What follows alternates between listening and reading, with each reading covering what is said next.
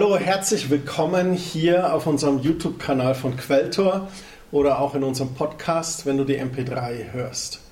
Schön, dass du wieder eingeschaltet hast. Es freut mich riesig.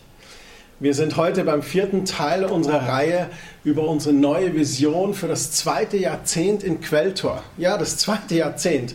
Am 17. Juni, den Samstag, feiern wir ein großes Fest hier mit der Gemeinde im Innenhof und äh, wir werden ein Zelt aufbauen, gegrilltes und gekühltes haben, eine Hüpfburg, Kinderaktionen, vieles mehr und natürlich auch einen Festgottesdienst, um Gott zu danken für das, was er getan hat.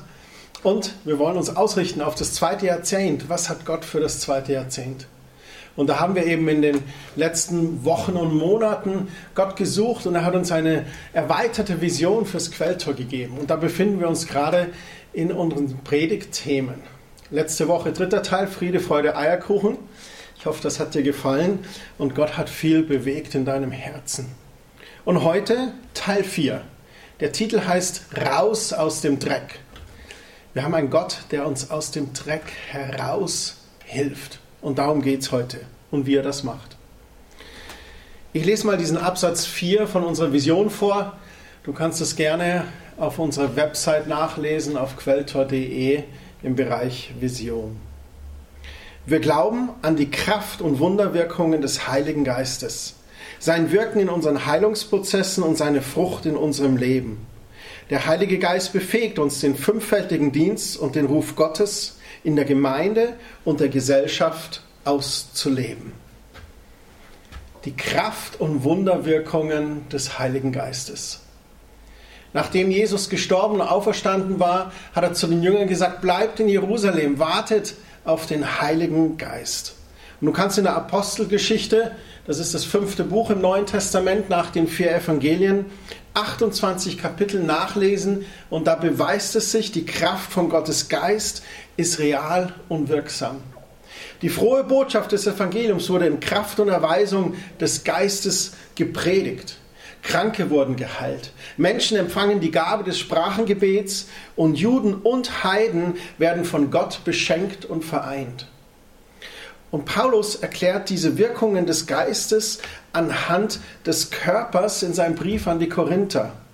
Er nennt diese Wirkungen des Geistes Charismen, Geistesgaben. Wer ist der Heilige Geist? Der Heilige Geist ist die dritte Person der Dreieinigkeit. Es gibt Gott, den Vater, den Schöpfer von Himmel und der Erde, dann Gott, den Sohn, Jesus Christus und dann Gott, den Heiligen Geist. Der Heilige Geist ist Gottes Zusage an uns. Die Bibel ist voll davon zu berichten, was er tut. Er leitet uns in alle Wahrheit. Er möchte unser Antrieb sein. Wir hatten da eine Predigt vor ein paar Monaten, die kannst du in unserem Archiv ansehen. Was treibt dich an? Es sollte der Geist Gottes sein. Und er gibt uns Kraft und befähigt uns zum Dienst. Er vertritt uns mit Sprachengebet in der Fürbitte, wenn wir nicht wissen, was wir beten sollen und du hast den Heiligen Geist auf dir empfangen und hast die Gabe des Sprachens in neuen Sprachen, dann kannst du das tun. Er ist Gott in uns und auf uns. Was meine ich damit? Nun, wenn wir Jesus unser Herz anvertrauen und ihm nachfolgen, dann erneuert er unser Herz und der Geist Gottes kommt in uns und lebt in uns. Wenn wir den Geist Gottes und das Beten in neuen Sprachen empfangen, dann kommt der Geist Gottes auf uns. Man sieht das auch in der Apostelgeschichte. Die Jünger warten und dann kommt der Heilige Geist mit einem großen Brausen und sie fangen an, in verschiedenen Sprachen zu beten. Das ist der Geist Gottes auf uns. Nun, wie sehen diese Kraft- und Wunderwirkungen aus, die Geistesgaben? Das lesen wir im 1. Korintherbrief, Kapitel 12, ab Vers 4. So verschieden die Gaben auch sind, die Gott uns gibt, sie stammen alle von ein und demselben Geist. Und so unterschiedlich auch die Aufgaben in der Gemeinde sind, sie kommen doch alle von dem einen Herrn. Es gibt verschiedene Wirkungen des Heiligen Geistes, aber Gott allein ist es, der dies alles in denen wirkt, die zur Gemeinde gehören. Zwei wichtige Punkte, die Paulus hier macht. Erster Punkt, die Geistesgaben stammen alle vom Heiligen Geist. Es ist nichts Erfundenes oder menschlich gemachtes. Es ist wirklich vom Geist Gottes, der dies wirkt in uns Menschen. Und im Vers 6 ganz deutlich, es gibt verschiedene Geistesgaben und die Gott auch durch verschiedene Gemeindeglieder wirkt. Lasst uns weiterlesen im Vers 7. Wie auch immer sich die Gaben des Heiligen Geistes bei jedem Einzelnen von euch zeigen, sie sind zum Nutzen der ganzen Gemeinde bestimmt. Hier macht er einen wichtigen Punkt. Die Geistesgaben haben immer einen Nutzen für die gesamte Gemeinde. Sie sind dienlich. Der Heilige Geist ist ein dienender Geist. Vers 8. Nun kommt eine Aufzählung. Dem einen schenkt er im rechten Moment das richtige Wort, das Wort der Weisheit. Ein anderer kann durch den Heiligen Geist den Willen Gottes klar erkennen, das Wort der Erkenntnis. Wieder anderen schenkt Gott durch seinen Geist unerschütterliche Glaubenskraft, die Gabe des Glaubens, und dem Nächsten die Gabe, Kranke zu heilen, Gaben der Heilungen. Manchen ist es gegeben, Wunder zu wirken. Einige sprechen aus, was Gott ihnen zeigt oder sagt, Prophetie. Andere erkennen, was es bedeutet und aus welchem Geist gesprochen wird, die Unterscheidung von Geistern. Einige beten in anderen Sprachen, das besondere Sprachengebet, das erkläre ich gleich. Und manche schließlich können dieses Gebet für die Gemeinde auslegen, die Auslegung von Sprachengebet. Dies alles bewirkt ein und derselbe Geist, und so empfängt jeder die Gabe, die Gott ihm zugedacht hat.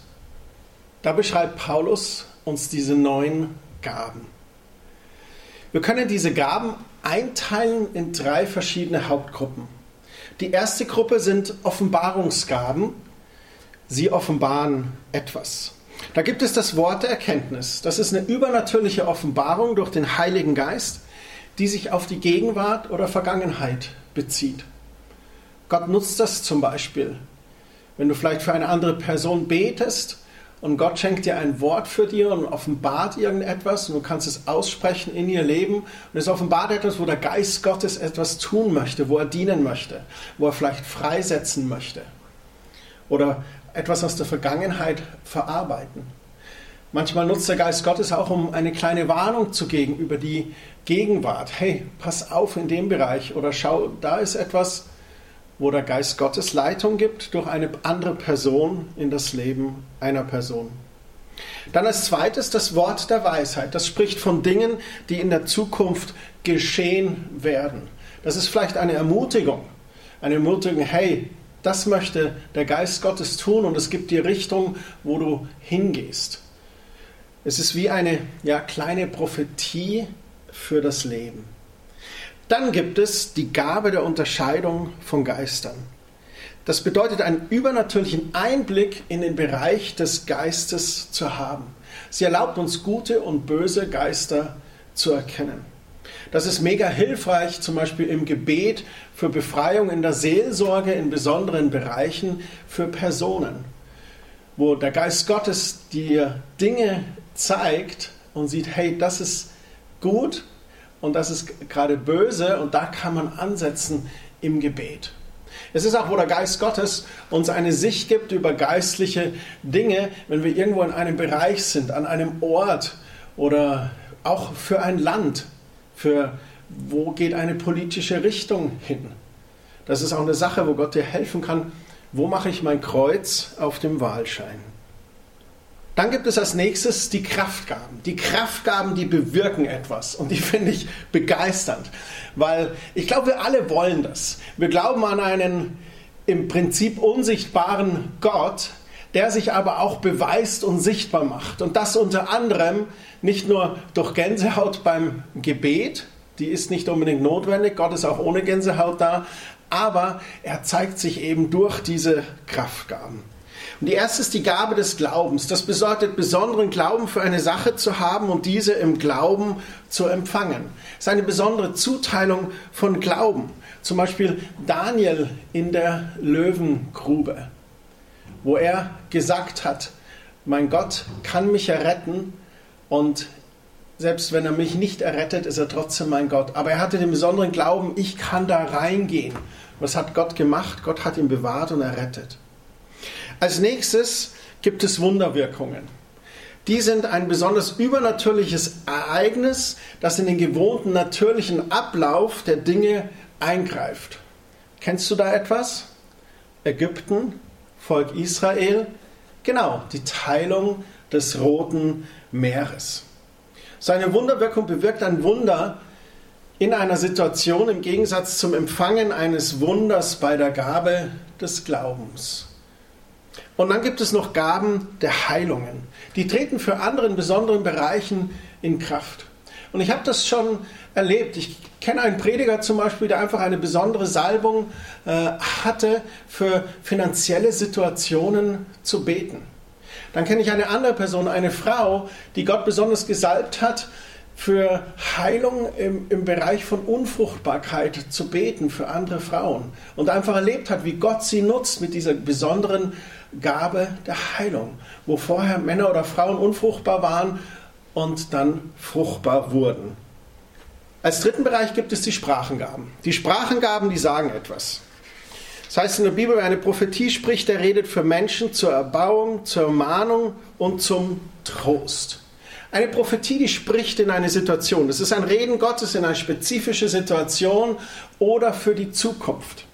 Ihr erinnert euch vielleicht an das Jahr 1989, als die Mauer gefallen ist und wo die, die kommunistische Diktatur im ehemaligen DDR gefallen ist und die Grenzen sich geöffnet haben. Viele Jahre davor gab es immer wieder Prophetien und gerade in dem halben Jahr davor gab es sehr deutliche Prophetien, dass Gott etwas tun wird. Und das Erstaunliche bei dem Fall dieser kommunistischen Diktatur, ich nenne es so ganz bewusst, weil ich glaube, dass es das war, ähm, ist, dass das Besondere ist, es gab Friedensmärsche. Es war in der Nikolaikirche in Leipzig, wo vieles begann durch einen Gebetskreis von äh, jungen Menschen, einem jungen Diakon und anderen zusammen. Und dann gab es Gebetsmärsche. Und es ist eine Diktatur, die gefallen ist durch Kerzen und Gebete, sagt man oft. Und da gab es Prophetien, die das vorausgesagt haben und es ist geschehen. Dann kommen wir zum Sprachengebet und auch zur Auslegung vom Sprachengebet. Da ist wichtig, einen Unterschied zu sehen. Ich habe vorhin erzählt von der Ausgießung des Heiligen Geistes Apostelgeschichte 2. Und da kommt der Geist Gottes auf die Menschen und sie beten in anderen Sprachen. Und das ist Sprachengebet, was wir empfangen, wenn der Geist Gottes auf uns kommt. Ich habe das selber erlebt. Als ich 16 Jahre alt war, habe ich nochmal ganz bewusst eine Zuwendung zu Jesus gemacht, habe gesagt, Jesus, ich möchte 100% nachfolgen. Und ich habe dann mit einem Ehepaar äh, zusammen gebetet und es war stark. Und dann haben sie auch, ich wusste schon, dass es diese Gabe des Heiligen Geistes gibt, in neuen Sprachen zu beten. Und haben gesagt, möchte ich das auch empfangen? Ich habe gesagt, ja. Und dann haben sie für mich gebetet, die Hände aufgelegt. Und äh, ich habe dann gemerkt, wie sich etwas bei mir verändert hat. Und ich habe angefangen zu sprechen in einer himmlischen Sprache. Und ich glaube, dass das für jeden Gläubigen ist. Und ich habe schon gesagt, Gott verwendet das für uns in der Fürbitte. In Judas Brief, Vers 20, da heißt es, dass wenn wir in neuen Sprachen beten, dass wir uns auch auferbauen. Ich merke zum Beispiel auch, wenn ich in Versuchung gerate, dann fange ich ganz bewusst an, in Sprachen zu beten, um den Geist Gottes in mir zu aktivieren, der Versuchung zu widerstehen. So, das ist alles für mich persönlich. Aber hier die Geistesgabe, von der Paulus spricht, ist echt eine Gabe, eine besondere Gabe des Geistes, die für einige ist und nicht für jeden. Das ist eine übernatürliche Sprachwirkung. Sie wird zum Beispiel oft in Versammlungen und Gottesdiensten gegeben und dann auch ausgelegt. Es gibt auch Berichte von Missionaren, die im Ausland waren. Und äh, es gab einen englischen Missionar zum Beispiel, äh, der war im Ausland und unter einem Volk, das konnte kein Englisch sprechen. Und dann ist der Geist Gottes auf die gekommen und ähm, auf einmal hat eine Person auf Englisch gesprochen und gebeten und dann gesagt, und da war eine Botschaft Gottes dahinter, kehr wieder zurück nach England. Und dann dachte er erst, was ist das jetzt? Und die Person kannte aber kein Englisch. Und lange Geschichte, kurzer Sinn, erst zurück und es war notwendig und wichtig, dort zu sein, weil was familiäres war. Und hätte er an dem Zeitpunkt diese Botschaft nicht gehört, wäre er zu spät gekommen. Im Vers 11 haben wir vorhin gelesen, jeder empfängt die Gabe, die Gott ihm zugedacht hat. Das ist ein ganz wichtiger Punkt. Paulus sagt, wir sollen streben nach diesen Geistesgaben und dann teilt der Geist Gottes sie aus, wie er möchte. So viel zu den Gaben des Geistes, die Paulus hier beschreibt. Man kann da natürlich viel tiefer einsteigen, aber wir wollen jetzt in den nächsten Bereich des vierten Absatzes unserer Vision gehen. Und das ist sein Wirken in Heilungsprozessen und die Frucht des Geistes in unserem Leben. Das ist echt genial. In Galater 2, Vers 20 schreibt Paulus, jetzt habe ich ein neues Leben. Es wird nicht mehr von meinem alten Ich bestimmt, sondern von dem auferstandenen Christus, der in mir lebt. Mein Leben auf dieser Erde erhält seinen Sinn durch den Glauben an Jesus Christus, den Sohn Gottes, der mich geliebt und sich in seiner Liebe für mich geopfert hat. Jesus Christus hat sein Leben für uns geopfert, damit wir ein neues Leben haben dürfen. Wir sind im Geiste von neuem geboren, in unserem Inneren. Doch wenn wir uns ansehen, dann haben wir offensichtlich noch denselben Körper.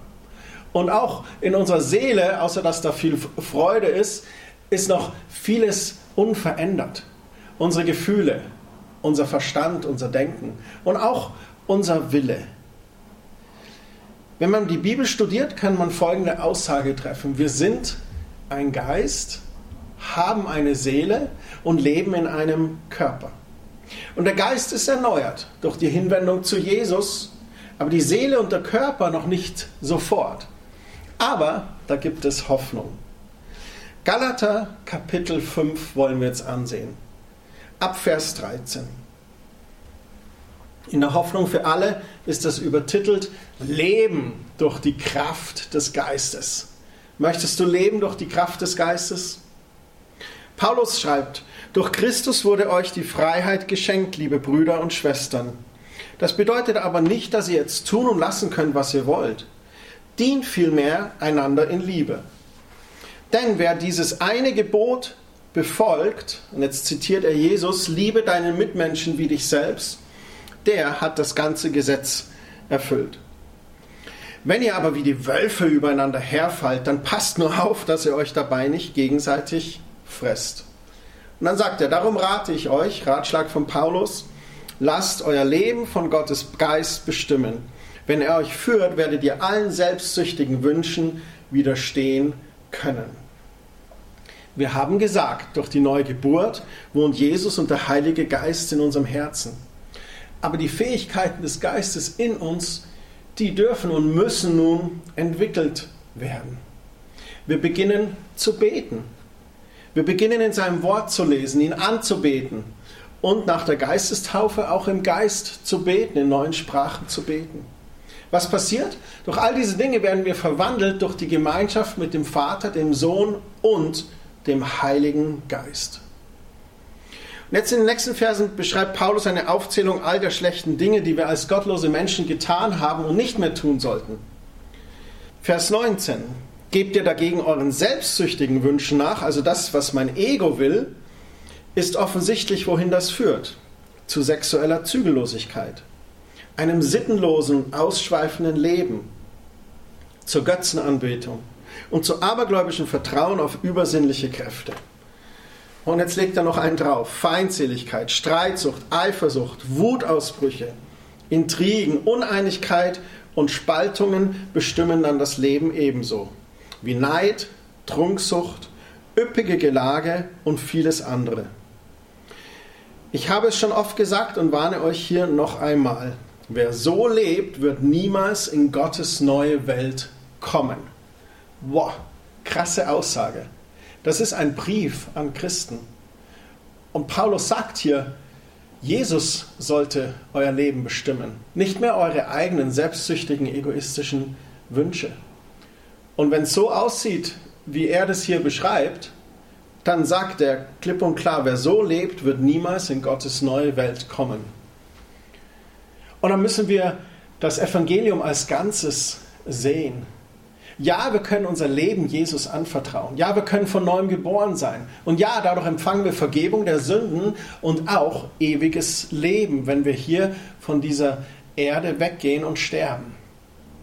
Aber Paulus sagt auch ganz deutlich, diese Hinwendung zu Jesus, die sollte einen Unterschied schaffen in unserem Leben. Jesus selbst hat es gesagt.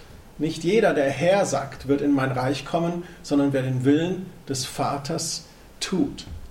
Und das ist die Ganzheitlichkeit des Evangeliums. Ja, wir können uns bekehren, aber ja, es muss dann auch dieser Wandel folgen, Jesus Christus ähnlich wirklich zu leben. Das sind krasse Worte. Vielleicht sagst du jetzt auch, ah oh Mensch, so ein Spielverderber. Nun, die Zeit hier auf Erden ist kein Spiel. Es geht hier wirklich um Leben und Tod. Und deswegen macht Paulus so klare Worte. Und dann wunderbar ab Vers 22, jetzt kommt der schöne Teil des Kapitels. Dagegen bringt der Geist Gottes in unserem Leben nur Gutes hervor. Liebe und Freude, Frieden und Geduld, Freundlichkeit, Güte und Treue, Besonnenheit, in manchen Übersetzungen auch Sanftmut und Selbstbeherrschung. Ist das bei euch so, dann kann kein Gesetz mehr etwas von euch fordern.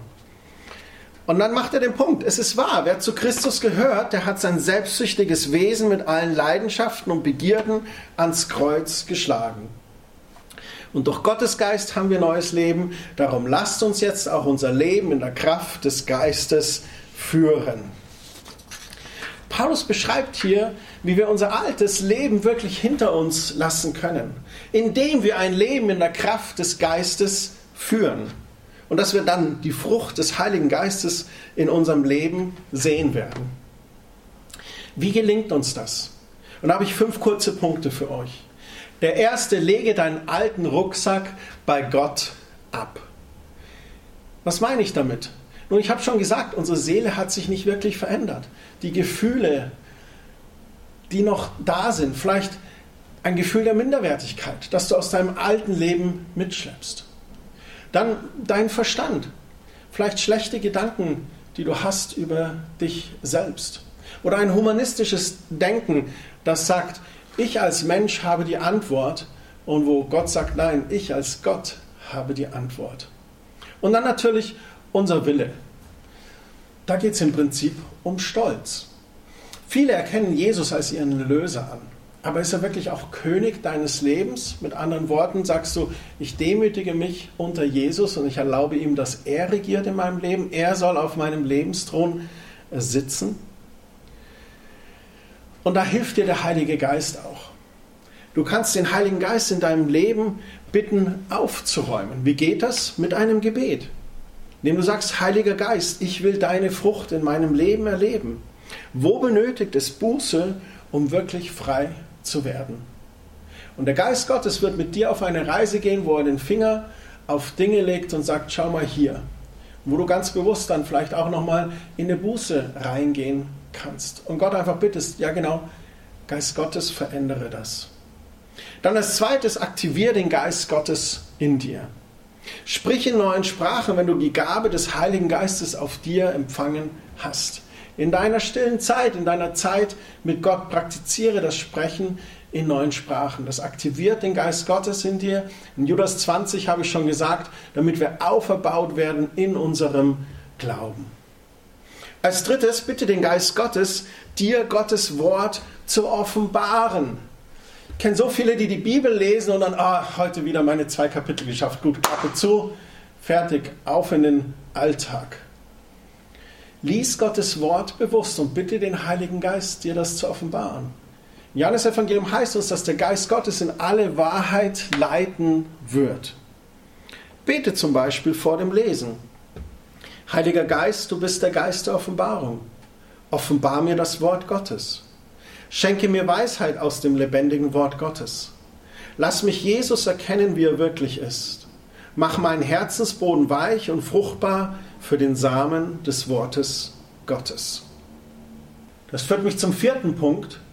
Heilige dein Leben. Was ist heilig? Nun, Gott ist heilig. Gott ist ohne Fehler und ohne Sünde. Und es heißt im Wort Gottes, dass Gott spricht, ich bin heilig, so sollt auch ihr heilig sein.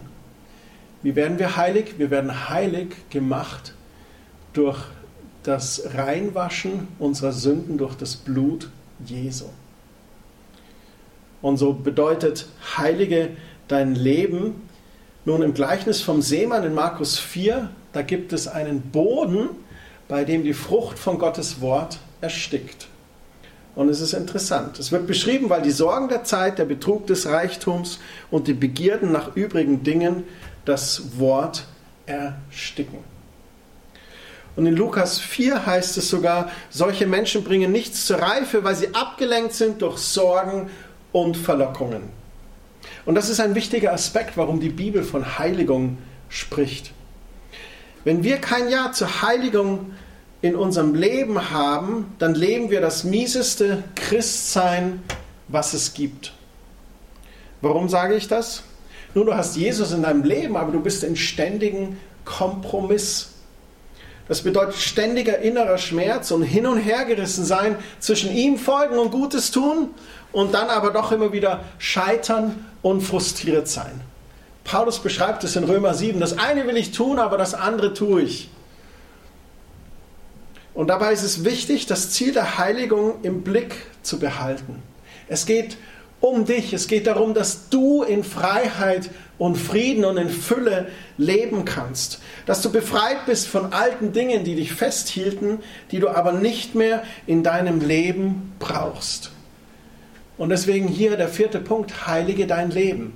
Wo ist Sünde, die du vor Gott bringen möchtest? Wo füllst du dieses, dieses Loch deines Liebestanks oder deiner Befriedigung mit weltlichen Dingen, wo Gott doch das füllen kann? Und als fünftes, erwarte Gottes Frucht in deinem Leben. Ein Gebet, das du sprechen kannst, Heiliger Geist, ich erwarte deine Frucht in meinem Leben. Ich will heute in deiner Liebe wandeln und deinen Frieden bringen, mich an dir freuen. Gib mir Geduld, Freundlichkeit, Sanftmut und Selbstbeherrschung. Lass mich ein gütiger und treuer Nachfolger Jesu sein. Ich bin überzeugt davon, wenn du diesen fünf Punkten folgst, dann wird dein geistliches Leben intensiver. Dein Gewissen wird wieder empfindsamer und geschärft. Vielleicht hast du in deinem alten Leben so viel Dreck gemacht, dass dein Gewissen wirklich total erneuert werden muss. Wo du sagst, ah, das ist in Ordnung, wenn ich hier Kompromisse mache. Und Gott sagt, nein, heilige dein Leben, schau in mein Wort Gottes. Das sind meine Werte, nach denen ich möchte, dass du lebst. Und du kannst sagen, oh, okay, Herr, verzeih mir, dass ich da Kompromisse gemacht habe und dein Gewissen wird empfindsamer und wieder geschärft. Und dann nimmt uns der Geist Gottes in Heilungsprozesse und wir leben immer mehr die Frucht des Heiligen Geistes in unserem Leben. Das Ziel dabei ist nicht immer alles richtig zu machen. Du wirst Fehler machen. Ich bin, das war 1989, als ich bewusst mein Leben Jesus anvertraut habe. 34 Jahre mit Jesus. Mache ich heute noch Fehler? Ja. Werde ich morgen, übermorgen einen Fehler machen? Ja. Aber es geht darum, aufrichtig zu bleiben und aus Fehlern zu lernen. Und da geht es wieder, sich zu demütigen und sagen, ja, okay, das war nicht in Ordnung. Jesus, verzeih mir. Und durch die Hilfe des Heiligen Geistes wird unser Denken erneuert und unser Wesen wird immer mehr verändert. Und das Ergebnis ist die Frucht des Heiligen Geistes. Wir sprechen auch vom fünffältigen Dienst in diesem Absatz. Das kann man in Epheser 4 ab Vers 11 nachlesen. Wir haben leider nicht genügend Zeit, um darauf auch noch einzugehen, weil ich noch einen Abschluss mit euch machen möchte. Aber da wird beschrieben, wie Paulus sagt, er hat etliche als Apostel gegeben, etliche als Propheten, etliche als Evangelisten, etliche als Hirten und Lehrer. Das ist der fünffältige Dienst. Und wozu im Vers 12? Zur Zurüstung der Heiligen damit die für das Werk des Dienstes zugerüstet werden und als zweites für die Erbauung des Leibes des Christus, bis wir alle zur Einheit des Glaubens und der Erkenntnis des Sohnes Gottes gelangen, zur vollkommenen Mannesreise, zum Maß der vollen Größe des Christus, damit wir nicht mehr Unmündige sein, hin und her geworfen und hergetrieben von jedem Wind der Lehre durch das betrügerische Spiel der Menschen, durch die Schlauhaut, mit der sie zum Irrtum verführen, sondern wahrhaftig in der Liebe heranwachsen in allen Stücken zu ihm hin, der das Haupt ist, der Christus. Diese fünf Personengruppen sollten in jeder neutestamentlichen Gemeinde vorhanden sein. Wir sollten allen Raum für ihren Dienst geben. Wir sollten auch keine Favoriten wirklich haben. Alle fünf sind wichtig. Und ja, Dienste haben oftmals eine Ausrichtung. Dass es Dienste gibt, die zum Beispiel sehr viel gründen oder innovativ sind, die einen apostolischen Aspekt haben. Dann gibt es andere Dienste, die ganz bewusst Lehrdienste sind, die oft eine Bibelschule dabei haben, wo viele Lehrer sind. Aber wichtig ist, dass alle fünf dabei sind. Dass wir Propheten und Evangelisten und Hirten auch dabei haben. Wenn noch nicht alle fünf da sind, dann sollten wir beten für alle fünf Dienste, auch in unserer Gemeinde. Wie gesagt, wir haben heute leider nicht die Zeit, näher darauf einzugehen. Und ich möchte jetzt zu einem Abschluss kommen. Raus aus dem Dreck. Ihr habt vielleicht schon gemerkt, dass all die Dinge, die in diesem Absatz stehen, all die Dinge, die der Geist Gottes tun möchte, dass die uns dienen, dass die uns wohltun, dass die uns helfen, den alten Dreck aus unserem Leben rauszubekommen. Und deswegen die Botschaft raus aus dem Dreck. Und Paulus beschreibt im Brief an die Philipper etwas Wunderschönes. Kapitel 3, Vers 7. Aber seit ich Christus kenne, ist für mich alles wertlos, was ich früher für so wichtig gehalten habe. Die Dinge aus unserem alten Leben, die anscheinend so wichtig waren. Vielleicht irgendein Hobby, irgendeine Karriere, irgendetwas Äußerliches. Unser eigenes Ego. Da sagt Paulus, das ist für mich wertlos. Und warum? Nun Vers 8.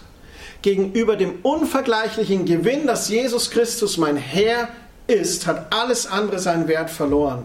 Ja, alles andere ist für mich nur noch Dreck, wenn ich bloß Christus habe. Zu ihm will ich gehören. Er sagt, alles andere ist nur Dreck. Das alte Leben, das egoistische, das selbstsüchtige, das ist Dreck und den will ich hinter mir lassen. Und ich wünsche mir das für mich auch. Ich wünsche mir das für uns, dass wir raus aus dem Dreck kommen. Dass wir erlauben, dass der Geist Gottes viel Raum hat in unserem Leben. Und vielleicht kommst du aus einer gemeindlichen Prägung, wo es den Geist Gottes und die Geistesgaben und die Taufe im Heiligen Geist nicht gab. Dann möchte ich dich ermutigen, das gehört zur Fülle von Gottes Wort dazu. Der Geist Gottes ist die dritte Person der Dreieinigkeit. Und er möchte in deinem Leben Raum haben. Er möchte in deinem Leben wirken. Warum? Damit wir rauskommen aus dem Dreck, wo wir so oft versuchen, mit eigener Kraft rauszukommen. Und es wird uns nicht gelingen. Du brauchst die Kraft des Heiligen Geistes in deinem Leben, wenn du wirklich die Fülle Gottes erleben möchtest und auch für Jesus Christus leben möchtest. Wenn du ihm das erlaubst, dann kommt eine Kraft in dein Leben, die dir eine neue Leichtigkeit geben wird. Er sagt es im Vers 9, doch meine Leistung kann ich vor Gott nicht bestehen, selbst wenn ich das Gesetz genau befolge. Was Gott durch Christus für mich getan hat, das zählt Darauf will ich vertrauen. Um Christus allein geht es mir. Ich will ihn immer besser kennenlernen und die Kraft seiner Auferstehung erfahren, aber auch seine Leiden möchte ich mit ihm teilen und seinen Tod mit ihm sterben. Da ist so eine Hingabe von Paulus. Um Christus allein geht es ihn. Ihn will ich immer besser kennenlernen, die Kraft seiner Auferstehung erfahren. Warum kann er das sagen? Weil es im Wort Gottes auch heißt, dieselbe Kraft, die Jesus von den Toten hat auferstehen lassen, und das war die Kraft des Heiligen Geistes, die ist in uns Gläubigen lebendig und wirksam. Wow! Und da möchte ich anzapfen, da möchte ich sein. Im Vers 12 sagt er, dabei ist mir klar, dass ich dies alles noch lange nicht erreicht habe, dass ich noch nicht am Ziel bin. Der große Paulus, er möchte weiter daran streben. Werde nie sesshaft. Werde nie zu genügsam mit dem, was du hast. Sei wie Paulus. Ich bin noch nicht am Ziel. Ich will weitergehen.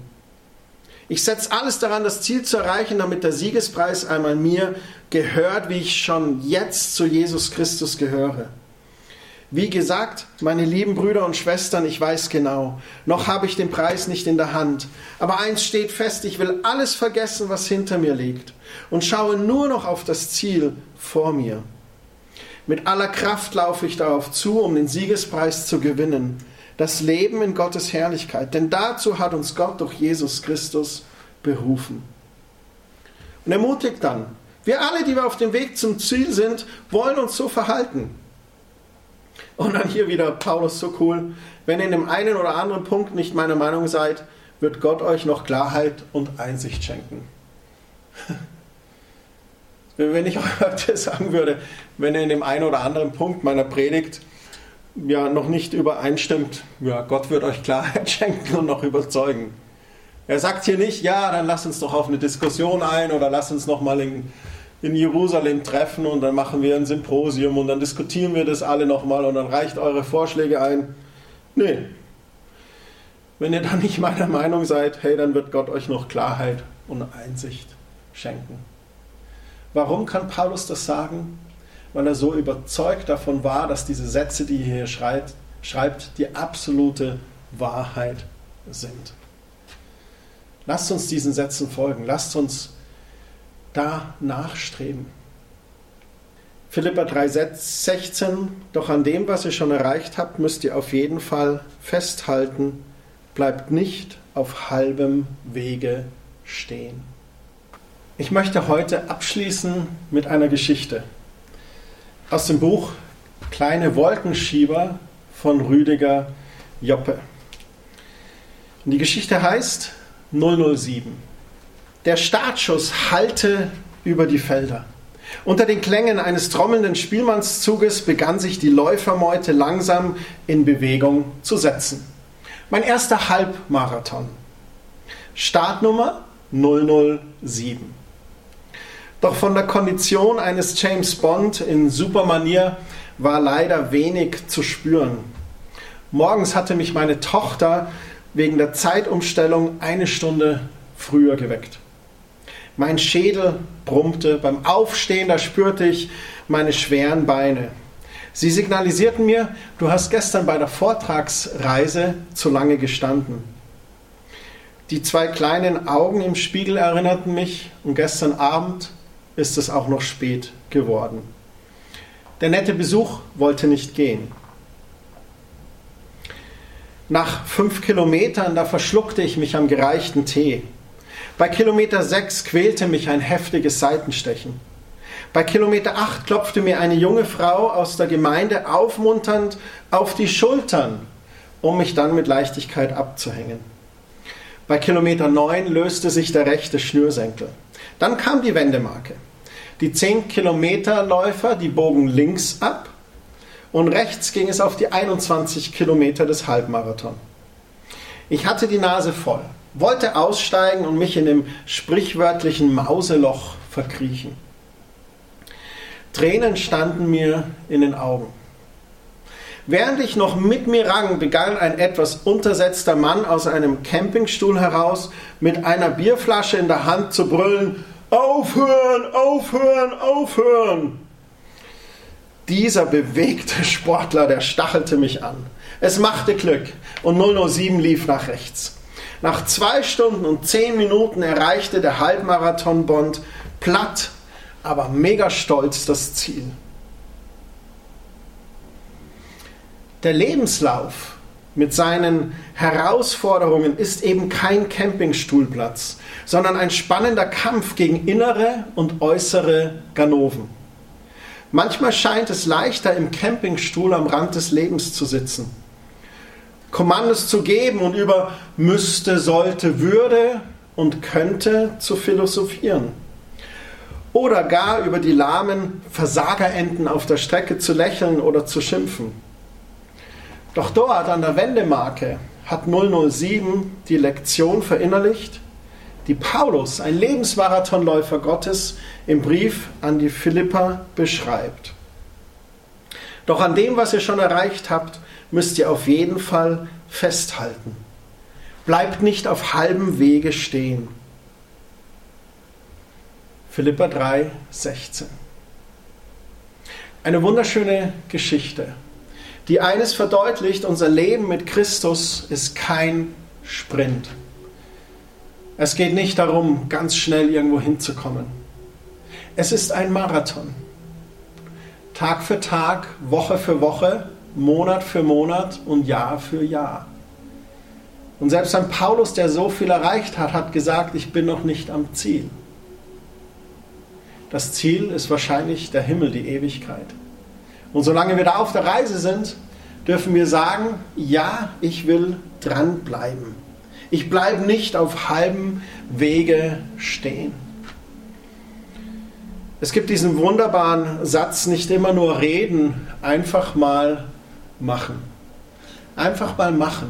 Nimm diese fünf Punkte und verinnerlich die und mach einfach mal. Oder wie es auch so schön heißt, machen ist wie wollen, nur krasser. Kein ich will oder ich möchte gern oder ich könnte mal. Gar nicht viel reden, einfach machen.